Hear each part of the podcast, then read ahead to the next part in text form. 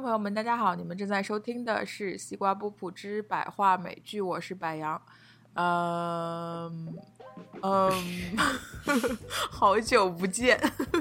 呃，终于回来了，因为前段时间比较忙。这次回来呢，聊一部欠大家很长时间了的《BoJack Horseman》第三季《马南波杰克》。嗯，然后有请一下今天的两位嘉宾，非常 confusing 的两个名字，一个是 Alan，A A 字打头的。Alan 和 E 字打头的 Alan，大家好，我是 Alan。大家好，我是 E 字打头的。然后为了为了区分这期节目，我们就叫 E 字打头的 Alan 爱小伦。好的，那我们这一期聊一部大家都不是不能说大家都很喜欢啊，是我们做节目的这一群嘉宾啊以及呃主播们都非常喜欢的一部动画剧集《马南波杰克》。我觉得现在说，如果说大家都很喜欢，也不为过了。现在在国内的这种社交网站上，已经被马南刷屏的很严重了，就是经常能看到这种截图的毒鸡汤。大街了。啊，我前面搜了一下微博，就是搜了一下马南波杰克，居然这个账号就有近十个，而且每一个都是有呃几十万的 followers。但是看点进去，点进去都是营销号，让我觉得非常不爽。它里面就是，对，就是在发这种鸡汤。Anyway，说明大家都很喜欢。我感觉在美国这边倒没有特别明显的这种现象。我觉得这个剧还算是，呃，不算特别小众，但也不算特别大众。嗯，差不多，完全同意。但是每次最高兴的就是你提，我有时候在，呃。片场啊，或者在别别什么地方提到这个马南波杰克里面的一些 reference，然后有人有一群人中总会有那么一两个人能能懂，就很开心。嗯，因为毕竟讲的也是这个电影电视圈内部的故事，Hollywood。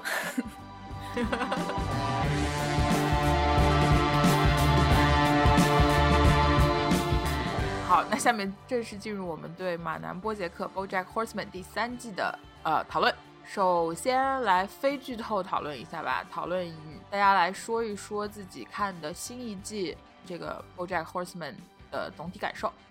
谁先来？大艾伦先来吧。嗯，就这一期看完之后，我的感明显的一个感觉就是，呃，就是水平还是很高，然后我也很喜欢，但是整体的感觉有点原地踏步，就是从没有从这一季里面看到一些什么新的东西，而且很多。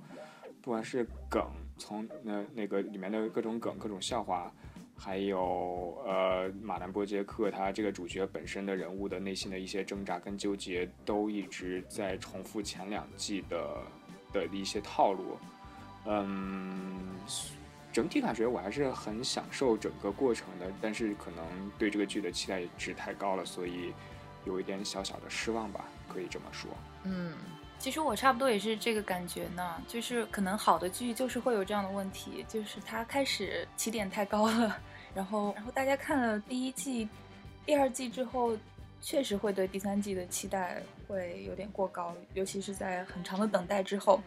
嗯，我看了之后，我觉得嗯是没有期待的那么好，但是我自己也想，也许跟我当时在看的时候的心态有关系，我当时。在我在看第三季的时候，整个人都是非常开心的，就是在生活在感情里面都很顺利，所以这种丧就没有真正的体会到。在第二季第一季的时候，我还在美国，所以在水深火热的帝国主义的时候，在水深火热的漂泊中，所以当时是非常深有感触。但是第三季呢，也许我今天再看又不一样了，因为今天的情境又不一样了。嗯所以我觉得这个剧对它的它的魅力也在此吧，就是你在你在这种很 丧的很丧的时候，就能跟他的这个情感产生联系。嗯，我觉得这也是为什么可能现在在国内马南波杰克这么火，就是挺多人都在水深火热的生活中，所以就能体会到这种个体的无力吧。我先来稍微把这个剧稍微总结一下啊，就为了没有听过，呃，没有听过我们之前讲《BoJack Horseman》，或者说没有看过这个剧的听众朋友们，就这部剧讲的呢，就是一头一匹，呃，叫 BoJack Horseman 的马男，就是人马头人身的这样一个人物，他作为一个呃过气的电视情景喜剧明星，在自己这个中年危机时候的一系列的抑郁生活吧，我觉得是个挺挺抑郁的剧，嗯，然后我跟两位看完第三季的反应其实挺不一样的，我不觉得这是一个。《BoJack Horseman》这部剧的一个原地踏步，我反而觉得它是一个 step up。我是看完第三季之后就觉得这个剧更加更加好了，因为我看第一季第一季的时候有一个像所有人都经历过的嘛，就是一个很大的一个情感上的转折。一开始前几集你以为它只是一个呃充满讽刺性的、很诙谐幽默的喜剧，然后后面突然间情感冲上来就。你发现这个剧转向了一个比较黑色、比较黑暗、阴郁的地方，然后就有这样一个情感上的转折。所以第一季我对第一季的感觉来说是非常非常好的，因为这个出乎意料的转折嘛。然后第二季其实是我在这三季中最不喜欢的一季，觉得挺平的，没有什么特别深的印象。但是第三季就是这一季新的这一季，我反而觉得它又重新回到了一个。高峰，因为我记得第一季刚出的时候，我说《BoJack Horseman》是我最喜欢的情最喜欢的喜剧，没有之一。就当时，然后现在第三季看完之后，我又可以说它是我最喜欢的喜剧，没有之一了。因为我觉得它第三季啊，我觉得他在尤其是在 BoJack Horseman 这个人物形象上，他的他的发展其实是非常深刻的。第一季是。第一季像是一个 introduction，是让我们去接触到了 BoJack Horseman 这样一个人或者这样一匹马是什么样的一个呃心理状态和情景呃心心理状态。然后第二季的时候就是一个我感觉是一个平原期。然后第三季的时候，为什么说他人物有一个特别大的发展？我觉得就是在因为我觉得整个第三季下来之后，BoJack Horseman 是真正的在这一季里才认识到了他自己是谁。所以我觉得。呃，作为观众，从第一季只是认识他，第二季去渐渐熟悉他，到第三季是和 BoJack Horseman 这个虚拟人物一起去了解、真正的认识、理解这个人物。所以对我来说，我觉得第三季是至今来说最好的一季。你可以继续讲一下他是怎么找到自己的吗？还是我们？要再聊一下非剧透的环节。对啊，我觉得要再讲下去就就要讲到剧透了，所以暂时先不说，后面后面再详细说他怎么找到自己的。这是总体的一个感受啊。还有什么可以聊非剧透的？我觉得这个剧没法不剧透。是。好，那就那下面我们就进入直接开始剧透吧，因为我觉得这个剧它最大的最大的魅力还是跟它剧本身、它的故事、它的人物有关，所以。直接进入剧透环节。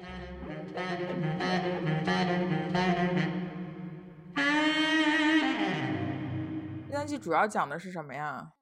哦，主要讲的是，因为第第二季的结尾是 BoJack Horseman 终于完成了他小时候的愿望，主演了 Secretariat 的电影，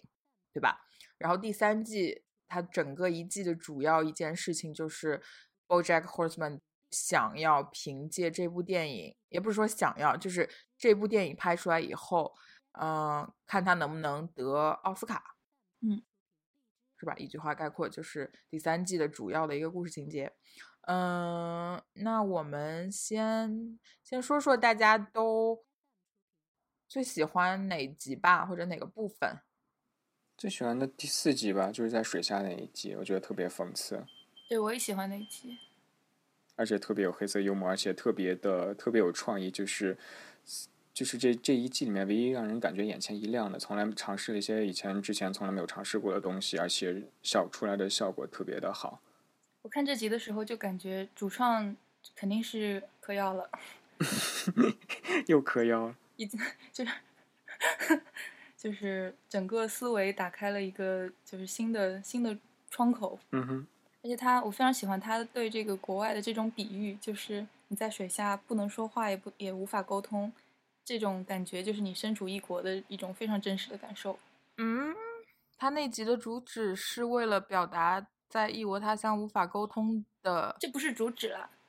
不是主旨，不是，我就是觉得这集刚开始让我看到这个，他用这个水下的 premise，我觉得非常非常有创意，非常准确，就很聪明。嗯，这一集讲什么来着？是他和那个女导演，他，想他试图和这个导演重修旧好，重修旧好和重归于好。是的，呃，因为之前两个人就是产产生了一些裂痕，他们的关系，呃，在这一集他试图想要修复这个关系，但是嗯最后也是失败了。对，我觉得，我觉得他这一整集讲的就是沟通的无效性吧。嗯不一定是叫全人类的这么广的沟通无效性，我觉得但是有影射的这个含义。但是更具体一点来说，就是 BoJack Horseman 这个人自己的表达的无能性，他无法，基本上就是 literally 用在水下不能说话这样一件事情来说 BoJack Horseman 这个人物，他基本上就是 physically 无能，无法把自己内心所想的事情给表达出来。我是这样理解这一集的，所以我我其实也挺喜欢这一集的，尤其是我我其实最喜欢的片段就是他最后呃这一集结束之前，不是突然间发现其实是可以说话的吗？感觉被啪啪打脸，感觉好爽啊！啊，然后我记得这一集刚出的时候，不是这一集，就是这一季刚放上来的时候，所有呃各大评论、各大娱乐网站都是对这一集做出格外好评吧？我记得，其实我看到大家都对他特别好评的时候，有的时候会特别具有这种 skeptical 的感觉，但是后来看了这一集，觉得确实是非常非常聪明，也非常非常。因为怎么说呢？因为无声电影啊，silent movies 其实比有声电影要难很多，因为你失去了呃声音这一大工具。因为电影嘛，就是声画的艺术，你没有了声，就只有画了。虽然说它的配乐其实也很也很到位啊，但是毕竟你少了对白的话，很多东西都无法表达。但是就像我刚才说的，他这一集。就我理解的，他的主旨是沟通的无效性，所以他把声音、把对白这一项给去掉了，是从形式上、内容上、情感上非常非常完美的体现了这样一个主旨吧。嗯，非常喜欢这一集，而且其实这一集也看到很多细节，就是对 BoJack Horseman 这个人物有更深更深的了解，比如说，呃，他去归还小海马这件事情怎么样呢？就是怎么说呢？就是可以看出来他是一个其实。呃，很没爱心的人，但是在遇到这样的情况的时候，他那种 fundamental 的 kindness 又会又会浮现出来，就是他对自己也很无能为力，他很不想去管这个事情，但是他的良心或者说是叫 subconscious，没，又让他没有办法不管这个事情，一定要去把这个小海马还到那个呃海马爸爸家里去。所以这一点是也挺触动我的，就是给 BoJack Horseman 这个人物又增加了一层嘛，因为他。从第一季到第三季，一直体现出这样一个呃形象，就是别人的事情我都不是很在乎，是非常以自我为中心的嘛。因为在好莱坞，你几岁成名你就停止成长了嘛，所以他其实充其量不过是一个二十多岁的一个年轻啊、呃、男孩，应该说是男孩。所以这一集里面，就从他这些小细节就可以看出，就是从他。用尽一切努力要把这个小海马归还到他爸爸身边，以及尽了他自己最大的能力去想弥补自己和呃 Kelsey 之间这个关系的裂痕，就可以看出他虽然说依然在心底里是个是个男孩，是个没有长大、没有成人的人，但是他有这样一个趋向，想要变成熟，所以这是。我觉得，就像我一开始在节目里就提到的，这一季里面，BoJack 有一个更深的自己对自己有一个更深的认识，也这个人物身上也有更更更更大的发展，更大。我觉得他心从心底一从头到尾一直都算一个好人吧，只不过他在好莱坞这个环境的大染缸里面被影响的，变成了一个特别的 cynical、特别愤世嫉俗的一个这样一个以自我为中心的角色。但我倒没觉得这个剧从头到从头就是想把这个角色往坏里面写，然后对其他的说的我都很同意。我没有说他从头他是个坏人，但是他绝对不是一个严格意义上来说的好人。嗯，因为如果你分析这个形象的话，他不是一个 lovable 的形象，对，他是一个 relatable 的形象。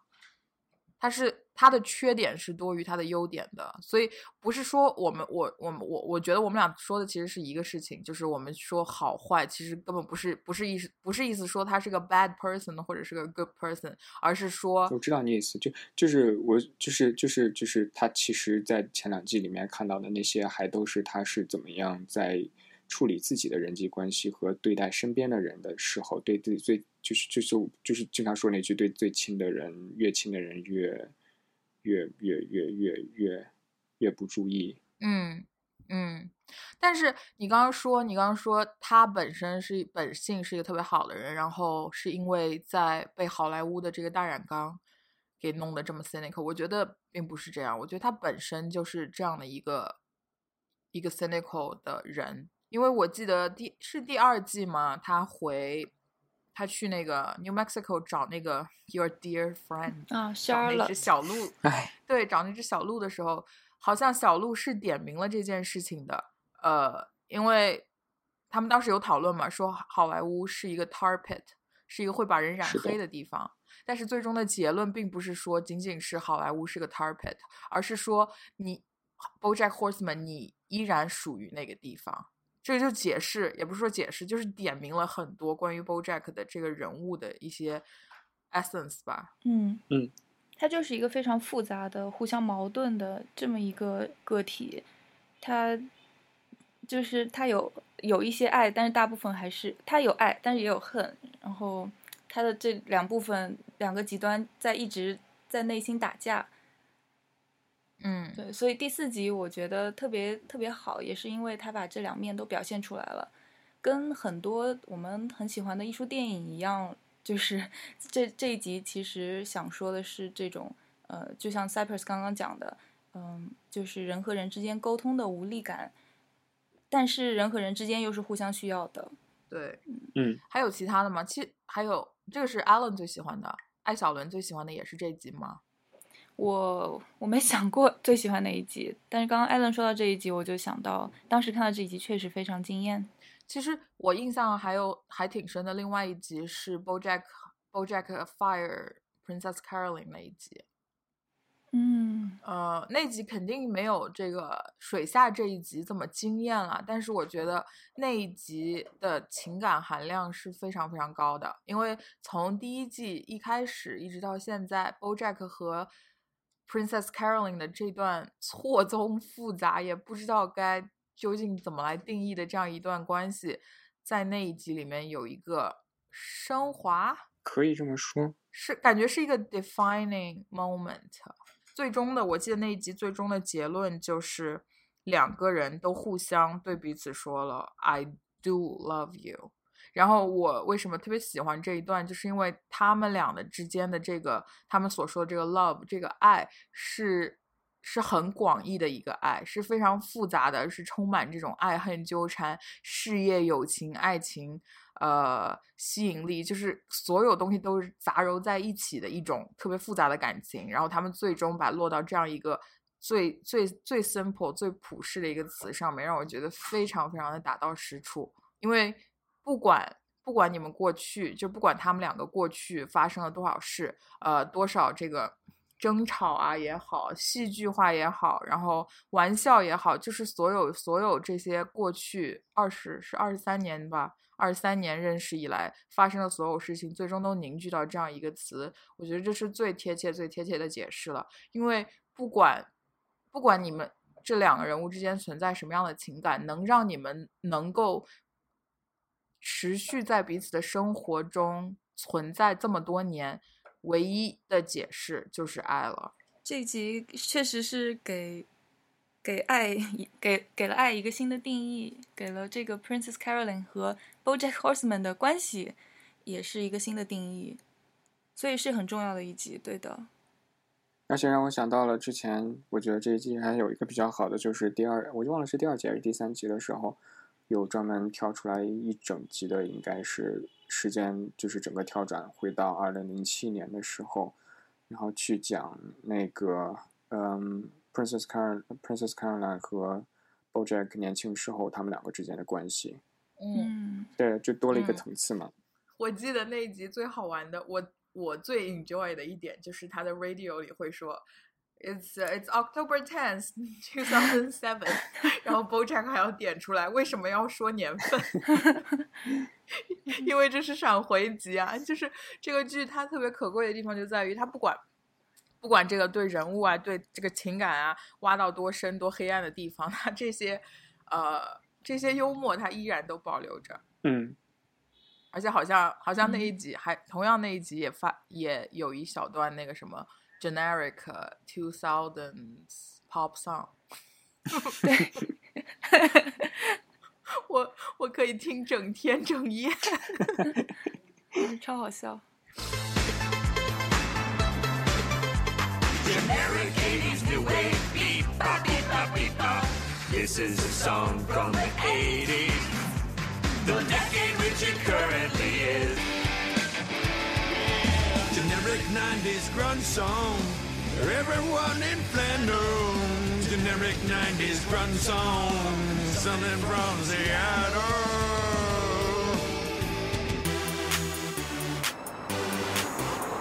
Generic 2007 pop song. All our tunes so all the voices sound weird. This is a pop song. It's 2007. 因为前前面第一季、第二季的时候，一个是 generic 80s song，一个是 generic 90s song，然后到第三季是 generic two thousand song。但还有好多，这这些这些还有好多对这样的嗯细节，对还有好多路边的那个，嗯、路边还有嗯 M P 三的店，好像 对，这也是这也是很多人非常欣赏这部剧的一个原因吧，就是整个剧的剧所有的呃主创人员对这些细节的把握。但还有就是整个零七年的那些所有的梗都被拿出来调侃了，就特别的逗。就比如说那个那那一年，我记得当时在豆瓣还是微博哪看到了说，呃，资深的文艺青年带引号的啊文艺青年每每在装逼的时候都要提到零七年奥斯卡《老无所依》跟《与血色将至》两部片子 在奥斯卡上面的角逐，然后在这里面就黑了一把，然后还黑那个《黑道家族》的结尾，不是说当时《黑道家族》啊黑黑道家族的结尾播完之的后，大概有一半的美国人以为自己电视机坏了，就是因为。哎，这个就是车机剧透不说了，但是就在这里面黑的特别漂亮，也不算黑吧，就应该就是调侃一下。就是非常调侃，对对嗯对对，而且我不知道柏杨，你注意到还是分，就是我感觉这一季里面有更多的 LA 的本地梗，比如呢，就比如说那个 BoJack 跑去看电影，他去 ArcLight，然后在上面写成 Barclay，然后进去之 后，当时有做一个是关于那个 security 的一个 Q&A，然后当时是在应该是在一个那个恶搞拉克玛，就是洛杉矶一个比较著名的艺术呃艺术艺术博物馆，然后里面有一个影院，然后上面当时主持 Q&A 跟那个 BoJack 主持 Q&A 的是一个 扎着大马尾的黑黑人黑人老大哥，然后那个叫 Elvis Mitchell，也是拉克玛特别，也就是类似这 LA Film Commu- Community 里面特别有名的一个，天天没事干就跑到各大院线搞，主要还是在拉克马这个博物馆里面搞各种电影啊、独立电影的这种 Q&A 的这种梗，嗯然后他应该还是专门找来了 Alfs Mitchell 做那个配音，嗯嗯嗯，对就是除了那些全世界的影迷都能看出来的梗之外，还有很多就是这种特别 local 的梗。对对对对，圈内圈外都可以都可以。对，就是特别多的细节可以去挖出来做彩蛋的那种。对，我记得是第一季吧，第第第三季的第一集，因为阿问是先看的吧，你刚看了你就截图，直接给我剧透了几个笑话，是不是？是的，我没给你发过去，我就发朋友圈了。但是那个就是 Media junket，对，就是呃呃呃，那个中文应该叫怎么翻？也不是新闻发布会，就类似一个媒体记者招待会。一般所有的电影在在在在在上映之前的一到两个月，都会把全世界的媒体都请到一个固定的酒店或者一个 studio 里面去做一样这样一个一整天的活动。比如说，第一天晚上先给你看片，然后第二天一整天会安排。呃，没那么重要的媒体去做一些圆桌采访，然后比较重要的媒体会安排很多专访这样子，然后，对啊，就是你去参加嗯多了以后，明显就能感觉到跟 BoJack 第一季、第一季、第一第一季第一呃第三季第一集开头那个就是一模一样，就是那些 talent 那些演员跟主就那些主演就很累了。然后一开始你去参加这些活动的时候，还会觉得为什么他们看着这么累？但你后来想想，他们每天就坐在那儿一整天，然后回答的基本上都是同样的问题。嗯嗯，对，就是 What is it like to be secretary? What's the biggest challenge? 你最大的挑战是什么？巴拉巴拉，和和和谁谁谁谁谁合作，这次有什么感想？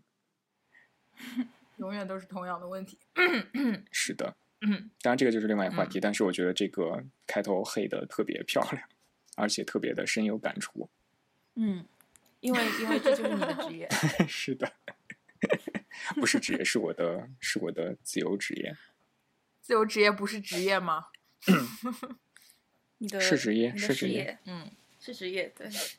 我们可以，我们可以聊一下，你为什么会觉得这一季这么好？就是带着剧透的说一下，为什么你觉得这一季里面有一个升华，并且看到了 BoJack 到底是一个什么样的人？啊、就像就像我刚刚刚提我们提的那两集，水下以及这个和 Princess Caroline 分手 slash 表白这一集，就是怎么说，就是 BoJack 对自己的认识和我们对 BoJack 的认识，我觉得都上了一个层次。一是比如说水下那集，就是他从根本上意识到，其实并不是交流人与人的交流是无效的，而是因为他自己不知道要怎么样与人交流。所以我特别喜欢他结尾的那个，最终发现，其实，在水下他们也是可以说话的。我觉得那个就是点题的那那一个片段，就是说明对于 BoJack 来说，他以为是人类的沟通都是无效的，但是最终的最终的那个结论落在最终的结论落在他自己身上。问题是他自己，他不知道他是可以和别人交流的，所以我觉得这是他自己对自己的认识的一个提升。然后我作为观众，也是我对 BoJack 这个人物的认识的一个提升。然后再比如他和 Princess Caroline 分手 slash 表白那一集也是，那是 BoJack 第一次承认他对 Princess Caroline 是怎么样的一种感情，他怎么样承认 Princess Caroline 在他人生中扮演了怎样的角色，Princess Caroline 的这个形象。对他的成长以及对他的整个人生产生了多大影响？这这都是 BoJack 以前从来从来不会去考虑、不会去意识到的问题。而那一集你就明显的看出来，他是他是真正的、真真正正的认识到了这样这个粉色的猫在自己人生里是怎样一个角色，自己因为这个粉色的猫有了哪些改变，或者说不管是好的还是坏的，就怎么样变成了现在他自己。然后我还想还想提的就是后面呃后面几集吧，也不是特定哪一集，可能可能是最后一集或者到了第二集，就是 Sarah Lynn 他和 Sarah Lynn 的关系，他和 Sarah Lynn 的关系在这一季里也得到非常充分、非常充分的发展吧，以至于到最后 Sarah Lynn 都直接啊、嗯挂掉了。我觉得，呃，怎么说，就是 Sarah Lynn 的最后这个悲惨的结局，对 BoJack 来说，他也是他人物对自己认识的一个巨大突破。因为我记得他自己说了一句台词，他说，因为他说，I finally realized that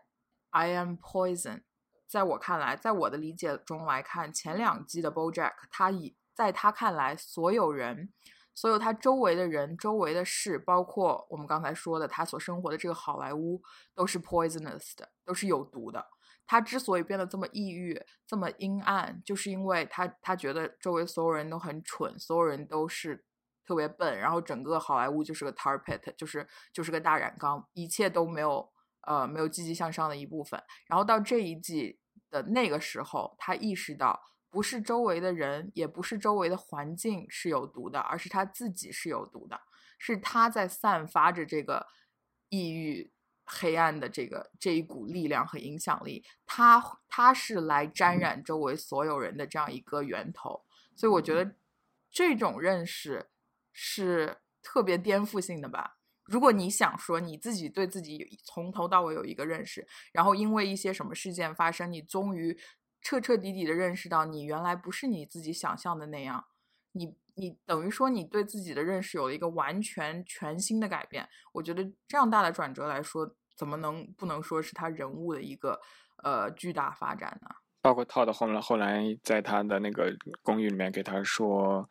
呃，你不能指望着别，你不能指望着自己去干 shitty 的事情，然后指望着别人一次又一次原谅你。对，我觉得这一这一季的这一季最后的结结尾非常非常的黑暗嘛，就非常非常 dark，非常非常 sad。他他周围的所有人都离他而去了，除了 Diane。而为什么 Diane 没有离他而去？是因为他们俩是非常是 fundamentally 非常相像的人，都是 Zoe 是吗？都是毒。对我觉得，在我觉得你刚才举的这几个集这几集的例子都挺好的，然后我记得印象也比较深刻。但是我回想一下，这一季给我留下印象深刻的，就一共只有这三个点，而且是比较分散的三集，就是这三集都很，这两三集都很惊艳。但是整个这一季的整体，我感觉有点散，就是没有一个中心思想在里面。就中间我不知道它发生什么，然后可能最后有一个有个有一个转，不像第二我，呃，就是跟第二季相比吧，我觉得第一季跟第二季都是一个比较完整的一个故事，有一个 character 的这样一个 arc 在里面。但是第三季的话，我中间我就觉得有一点 meandering 怎么说，就是嗯游离了。嗯就是有些时候，他这一集是这一季是关于这个他的电影，嗯，是不是嗯会得奥斯卡？但是中间有很多时候，他就已经把这件事给完全忘了。嗯，我记得，对呀、对我记得有一集，有一集就是呃，就是就是 BoJack 他很想，他看到自己门口有一份报纸，他就打电话去 unsubscribe，就是退订这个报纸的 这个，然后就这一集就是他在退订这个报纸。对，我觉得倒是也是很有趣啦，就跟那个第四集呃无法交流、无法沟通的这个主旨有一种很有趣的对比，就是他反而跟一个陌生人，嗯，敞开心扉了。对，对啊，就是感觉，但是确实也是这个问题，就是他在对剧情剧情的推动上是没有没有什么帮助的。虽然说他呃把人物给就是表现的非常好，非常的透彻吧。那我刚想说，就是我感觉可能我记得不清楚了，有有有出入，但是给我的整体感觉，第一季就是先给你一个娱乐呃娱乐圈好莱坞圈子的这样一个大背景介绍清楚之后，讲了一下 BoJack 有一些怎么样的怎么样的最基本的人性上的一些缺陷，导致他不断的进入这样一种窘境。然后第二季的话就挖得更深了，就类似用了很多，其实用了很多广告狂人跟黑道家族里面的一些套路吧，然后去揭示这个人，他就好像就是 BoJack 就好像一个说白了就是一个黑洞，然后他身边的人，身边的一切都被他的这种负能量的这种这种人人人性格上人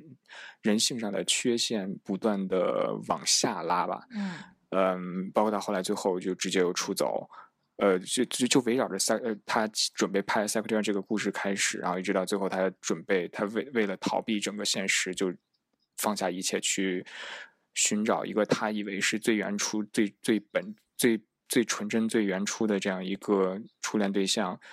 嗯，但，但是然后到了第三季的话，我就觉得我很难想出来一个一个用一个句子简单的把这整个一季概括下来，我只能想到的只有几个点。第四季第一集的那几个梗，第四季第四集的特别出色的这样一个概念的执行，跟最后 Sarah 链的死对他造成的影响，嗯，我是这样觉着的。我觉得确实第嗯三季是有几集他完全就呃跑偏了的感觉。其实那个打电话推定报纸那集，就像阿文讲的，呃，就像艾小艾小伦讲的，和 Fish Out Out of Water 那集其实还有点 照应。我特别有意见的一集是，是他和 Diane 去找那个毒品那集，就我都忘了，是他是。一一头金鱼死了，然后他们去调查金鱼怎么死的，然后发现有一个毒品叫 BoJack，然后叫 BoJack Kills，哦、对对对，哦，啊，我也是。就就除了说明 Diane 和 BoJack 在一起的时候才是最开心的以外，我觉得就没有其他任何的意义，或者说我没有理解到，我不知道，反正那集让我看看完之后非常困惑，所以我我很同意，就是安文刚才讲的，这第三季它在整个的一个情感的 through line 上面是有有脱节的，但是可能是因为就是后半段，就是因为后半段这个对我的影响比较大吧，所以我就原谅了他中间的这些小脱节。明白。而且而且，我觉得它第三季它一个最大的好处就是它的这个情节线是非常非常清楚的，它从头到尾就是在讲 Secretariat 的这个呃颁奖季的一个宣传，以及到最终是不是提名、是不是获奖的一整个过程。所以有情节线这样清晰的一个带领下，你中间去跑出去几集，我觉得是可以，就是观众观众他还是会依然记得你这一季是关于什么。嗯嗯，然后嗯然后就像你刚才说的，他第一季第一季 BoJack 是啊、介绍一下好莱坞，介绍一下 BoJack 这个人，然后讲一下他的一些 depression，他的一些问题。然后第二季的时候是就更加更加 darker，更加 more depressing，就是到到第二季的结尾是他拍他终于可以拍 Secretariat 嘛，就是感觉上是一个他终于找到了自己的初心，找到了可以觉得让自己真真正开心起来的一个东西，就是拍这样一部电影。然后我觉得第三季第三季如果从情感上来讲，就是把他的初心，把他以为能够让自己彻底开心起来这件事情给毁掉。因为如果你如果说从就是抽象一点讲的话，我觉得他的这样来说的话，他的第三季的感情上的 through line 其实也是很完整的，因为他我记得他从第三季刚开始的时候就在讲，如果 Secretariat 赢了奥斯卡的话，你会怎么办？就是 BoJack 会怎么办？就他那个 publicist 一直在跟他讲你会怎么办嘛。然后 BoJack 从一开始就不知道自己会有什么反应，到最后到中段的时候，他的反应是什么？就是他他以为自己真的离奥斯卡很近了，他他猜想自己如果真的得了奥斯卡以后是什么反应？他猜想的是我可能会自杀吧。如果从这一点上来看的话，他的第三季的整个情感是很连贯的一个直线向下的箭头，是完全没有往高起，一直在往下掉，一直掉到最后，Sarah Lynn，呃 Lynn overdose，跌到跌到一个最最最低谷。果然是最丧的动画片儿。就最丧的一集。对啊，就是我觉得，而且，嗯，还有一点它好的地方就在于它它这样的一个走向，其实，在第一季里面，BoJack 和 Diane 的一一段对话就已经揭示了这样一个走向，就是那一段我之前特别特别喜欢的对话，就是说生活是什么？生活就是你想要一个什么东西，然后你一直一直去追寻这个东西，然后等你得到这个东西的时候，你又不知道你到底想要什么了。所以我觉得第三季到结尾就是你终于得到了你以为你一直想要的东西，然后就然后又发现你其实并不想要这个东西，你根本不知道你自己想要什么。然后我觉得，呃，这是 BoJack 这个人物他对自己人生的一个看法，也是这部剧所体现出来的一个终极的价值观。所以真的是非常非常丧气的一个动画。他的丧可能就是因为他他是他是真相，他是真的，所以特别丧。对，所以我刚才想说的就是特别触动到我，就是因为，对啊，就是这样的呀。就是人生就是就像叔本华说的，人生就像钟摆，在无聊和痛苦之间摆荡。就是你这一秒痛苦，下一秒无聊，然后你解你以为解决无聊的办法是痛苦，但是但是你在等在痛苦的时之后又会又想摆脱痛苦，然后又会变成无聊，就是这样。然后感觉今天晚上聊完，明天不想去上班了。中秋节快乐，by the 中秋节。快乐！真的好应景的一期节目，给大家从头到尾的都浇一盆冷水。其实我昨天看到一句话在微博上，就是我一直关注一个号，然后他也是非常丧的一个号，他一直在说这种大实话。他昨天发了一条，就嗯说要带着满满的恨意爱这个世界。然后我觉得这就是为什么我们这么喜欢这个 这个动画片，就是虽然它很丧，嗯，然后让我们看到这个真相，但是但是我们还是可以带着恨意爱这个世界。嗯，我记得还有一个片段，就是那个 publicist Anna 最后跟 BoJack BoJack 和 Sarah Lynn 两个人已经连嗨三天了，还是一周了，不停的要去做他们那个 twelve step 的第一步嘛，就是去道歉，去 make amends。然后 BoJack 不停的回去找那个 Anna 道歉嘛，然后 Anna 给他讲了一个故事，这个故事就是说他以前是一个救生员，但是在训练的时候，他的训练这些救生员的教练跟他们说，你作为一个救生员，你真正开始工作以后，你会你要知道，你要记住，有些时候有些人，你看到他们要溺水了，你不能去救他们，尽管救他们是你的职责。也是你为人的本能，但是你必须知道，有些时候你不能去救他们，因为有些人他会把你们一起拉下水。嗯，他他对 BoJack 讲了这个故事。当时我看到这一段的时候，哎呀，那个 浑身真的就被浇了一盆凉水一样。我记得这个，但是真的有救生员，就救救生员的准则里面真的有这一条吗？我觉得你想想的话，应该是应该有的，因为你知道有些人溺水的时候，人溺水的时候，他的本能是非常强的，你是会拉别人下水的。如果你不能 fight 这个人想拉你下下水的这个力量的话，你是如果去救他，那你就是和他一起死呀。但是我觉得就啊，算了，我这个话题他聊起来就彻底跑偏了。是不是要讲到职业操守之类的？职业操守，我说我印象最深的其实是 BoJack，哎，这个太丧了。就他当时劝，当时是劝一个女人还是怎么着的？就是说，就是说你出来吧，巴拉巴拉巴拉巴拉，大意就是你觉得你老会觉得你之后还会遇到更好的，其实你根本就不会了。你就找一个能够凑合的，跟他凑合过一辈子，就已经是非常完美的了。嗯，那个 lesbian wedding 吗？啊，对对，是那个。嗯，那个还还挺有趣的，我我感觉好像还是嗯、transparent 的一个 reference，啊，是吗？你看过吗？看过。对，因为 transparent 里面哎，好像是哎，那个女的，对，那个女主，那个大女儿确实也自己逃婚嘛，跑到厕所去啊哭。，对只是最后 BoJack 里面他是回来继续把完成婚礼了。对，但是在那个剧里面没有。啊，没有谁能让谁完整，这种事情不存在。如果有幸能遇到凑合忍得了的人，就全就尽全力抓紧，无论如何都不要放手。所以我应该将就吗？没错，说的对，就是将就。因为不将就的话，你就会一点点变老，生活变得更艰难，你会更孤单。你要想方设法填补内心的空虚，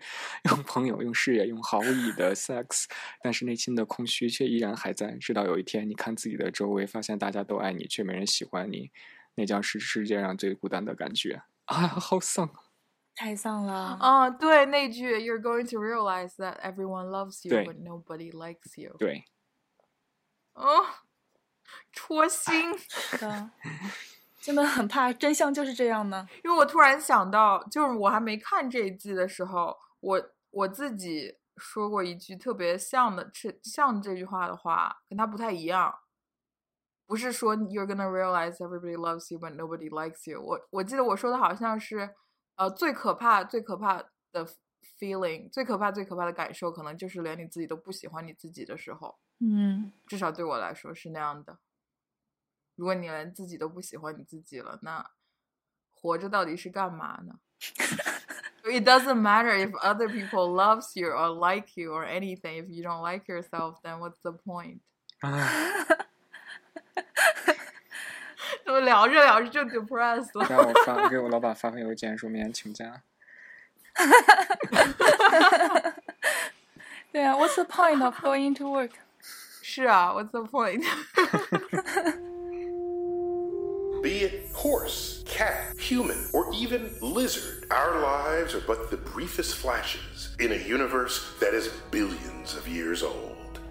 See, Sarah Lynn? We're not doomed. In the great grand scheme of things, we're just tiny specks that will one day be forgotten. So it doesn't matter what we did in the past or how we'll be remembered. The only thing that matters is right now. This moment. This one spectacular moment we are sharing together. Right, Sarah Lynn? Sarah Lynn? Sarah Lynn? 我在想怎么把这个调子给提上来。提不上来了，你就认了吧。这季这季居然都能把 Sarah Lynn 给杀了，你还指望他能有多 upbeat？真的很很期待下一季呢。这样照照正常的叙事逻辑来看，下一季应该往上走了吧？已经没有可以再低的地方了。其实我特别想吐槽一下，哎，这样吧，轻松一下，我们来吐槽一下大家对这一季，或者是就前面两季也行，大家特别不喜欢的地方。我之前已经说了，那个毒品的那一集特别奇葩，我不喜欢。我可能我我可能不太喜欢他这个嗯自我剖析的密度越来越高了。我还是想要多看一点这个故事，那个诙谐幽默的东西，诙谐幽默的，然后情节的推动，嗯，想多看点故事吧。他现在本来我觉得这个呃这种丧的毒鸡汤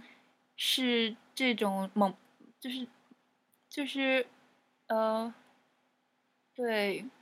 对，突然戳你一下，这种感觉很好。但是你一直往我脸上扔，就有点太多了，这是我的感嗯觉。同意。嗯所以我们刚才陷入了这样一个抑郁的状态，就是因为剂量太猛了。我倒觉得还好，其实我比较不满一点是，就是就像我刚在开场时候说的，就是整个这一季感觉比较重复性的越来越多了。就比如说，我觉得《BoJack 好呃《BoJack Horseman》第一季里面贡献了剧史里面最牛逼的、最天马行空、最震撼人心的一段关于吸毒后的片段，但就是就是那个过了之后，第三季里面又玩了一遍，就给人感觉有点儿。呃，就有点就就有点就有感觉那个江郎才尽的感觉，你知道吗？其他的例子我暂时想不起来，但是还是有还有一两个，当时给我感觉就是，呃，这个已经玩过一遍了，没有必要再来一遍了吧？关键是你想啊，对于一个抑郁的人来说，他有多少个 outlet 呢？有多少可以发泄的方法呢？除了吸烟酒、毒品，还能有什么呢？但是我觉得没必要再专门去用同样的方式给你展现一遍吸毒后的那种快感，就是，对，就是我觉得重复性的。嗯我觉得这就是在嗯故事上还没有突破吧，就是其实是可以走不一样的道路的。嗯，嗯嗯，对，我不喜欢他第三季的结尾的结尾，就是他自己开着车跑了，啊，特别像什么呢？特别像 Madman，像广告狂人里的 Don Draper，不是这么说，这两个角色还真是对这两个角色其实本质上非常相像的。对，都是但他们 showrunner showrunner 当时采访的时候就说了，他自己受到很多这些这些黄金时代美剧的影响，这里面的痕迹其实还是挺明显的，我觉得。非常重，嗯，但我觉得还我觉得没什么，我挺喜欢这个结那个结尾的，起码这样给了你一个抛出，就是又往下又走了一步。我觉得这个时候 BoJack 开始去质问自己一些更深层的存在意义 （exist existential question something like that）。因为我当时看《广告狂人》的时候，也是一看到 Don Draper 开个车跑了，我就不高兴了，就不想看了。就是，可能是我个人的原因吧，因为我喜欢的 Don Draper 是在在纽约，在 Madison Avenue，是在一直煎熬中、痛苦中挣扎的那个 Don Draper。当他跑去做自己的那个自我寻找、自我发现的路的时候，他的挣扎就没有那么明显了，他和现实的碰撞就没有那么明显了。如果他没有那么痛的挣扎，我就没有那么喜欢这个人物。所以，所以同样的道理放在 BoJack 身上，在他面对呃 Sarah Lynn 死这件事，在他面对各种各样，就是比如说 Todd 搬走，比如说 Princess Caroline 要离开他的人生，其实没有彻底离开他人生，就是在他面临各种各样真正真正需要面对他生活中这些呃考验啊，或者说是困难的时候，他其实是最痛苦的。然后他是最痛苦的时候，对我来说，我觉得这个人物形象是格外深刻的。而如果到他最后自己跑出去开车，就是去寻找他自己人生存在啊、什么存在意义啊、什么乱什么乱七八糟的时候，我就觉得有点飘，就没有落到实处。你就是不理解我们这些无法面对现实就开着车跑了的人。浪漫主义。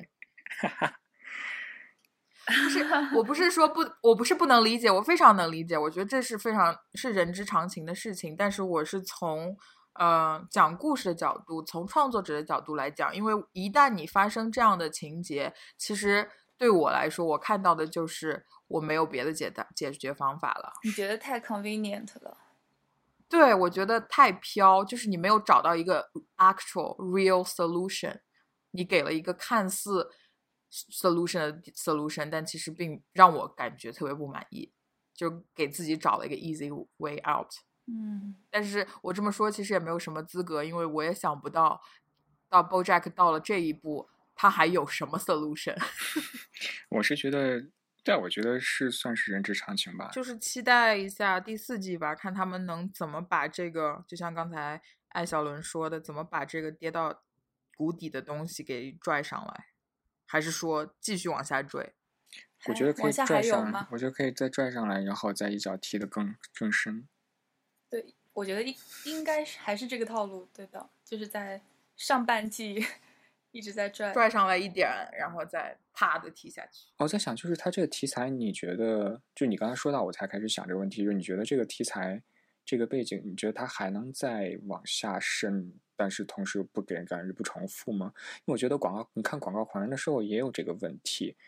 但是看《黑道家族》的时候就没有。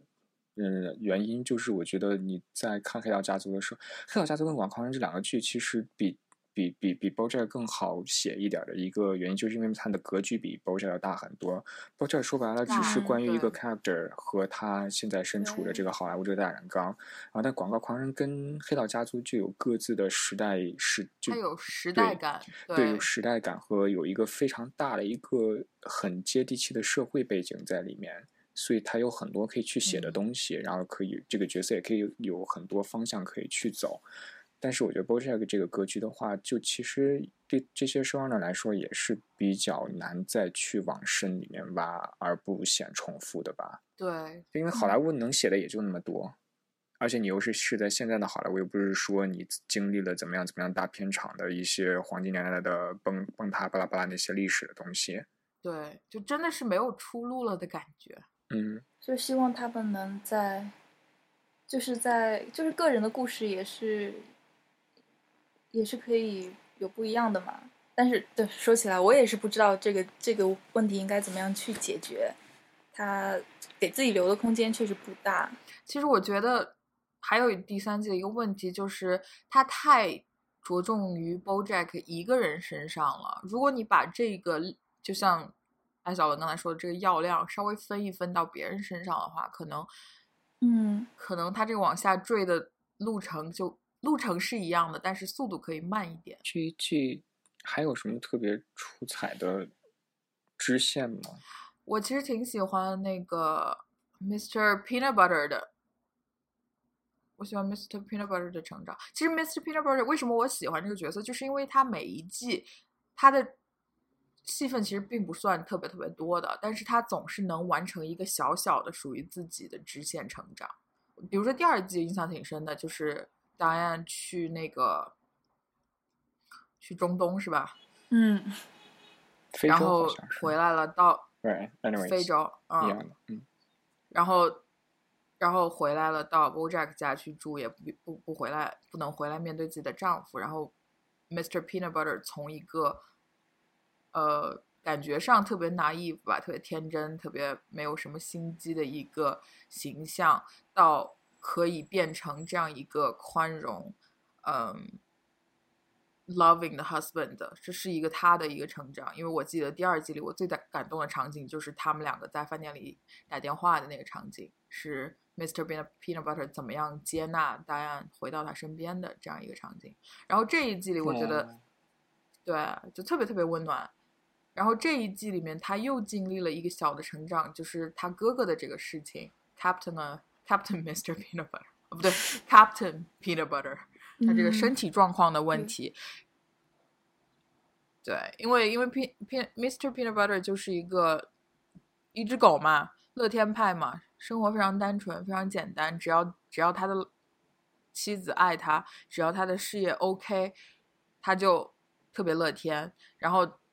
回到自己最爱最爱的童年，最爱最爱的家，发现自己的哥哥身体有问题，甚至可能会有这个死掉的危险。Mr. Peanut Butter 怎么样接纳这样一个事实，然后怎么样又从这个悲伤中走出来，看似是回到他原来乐天的样子，但这个乐天就变得比以前要复杂，或者说要更深层一点，就是他这一季的一个小成长。所以我对这个嗯人物的塑造一直都非常非常也是因为这个人物他有成长的空间，他本身是一个很单纯的一个比较层次比较浅的一个人物，所以他还有发掘的空间。BoJack 和打雁这种已经很丧的 Zoe，他们该怎么成长呢？他们还能往哪里走？如果让他们变得更乐观，显然也不可能啊。对啊我，觉得这个时候特别适合用一句呃，新东方创始人俞敏洪的话来总结：要在绝绝望中中寻寻找希希望 人生终将辉。煌。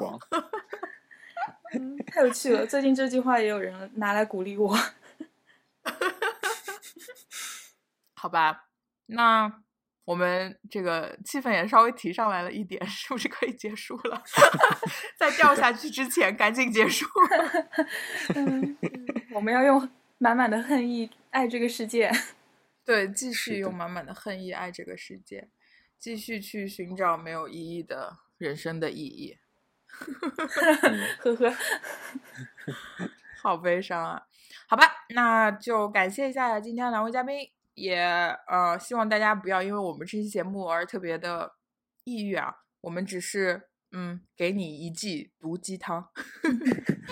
Back in 07, I was in an unsuccessful TV show. 希望大家看过《BoJack Horseman》的，回去再看一遍；没看过的，赶紧去看，这是一个一部不容错过的好片。不管你是乐天派还是抑郁症，哎，主要还是乐，如如果是抑郁症就别看了吧，我觉得。没有你没听过那个 theory 吗？如果你特别悲伤的时候，你看一部悲剧，你就笑出来了，因为别人比你惨。好好好，so sad。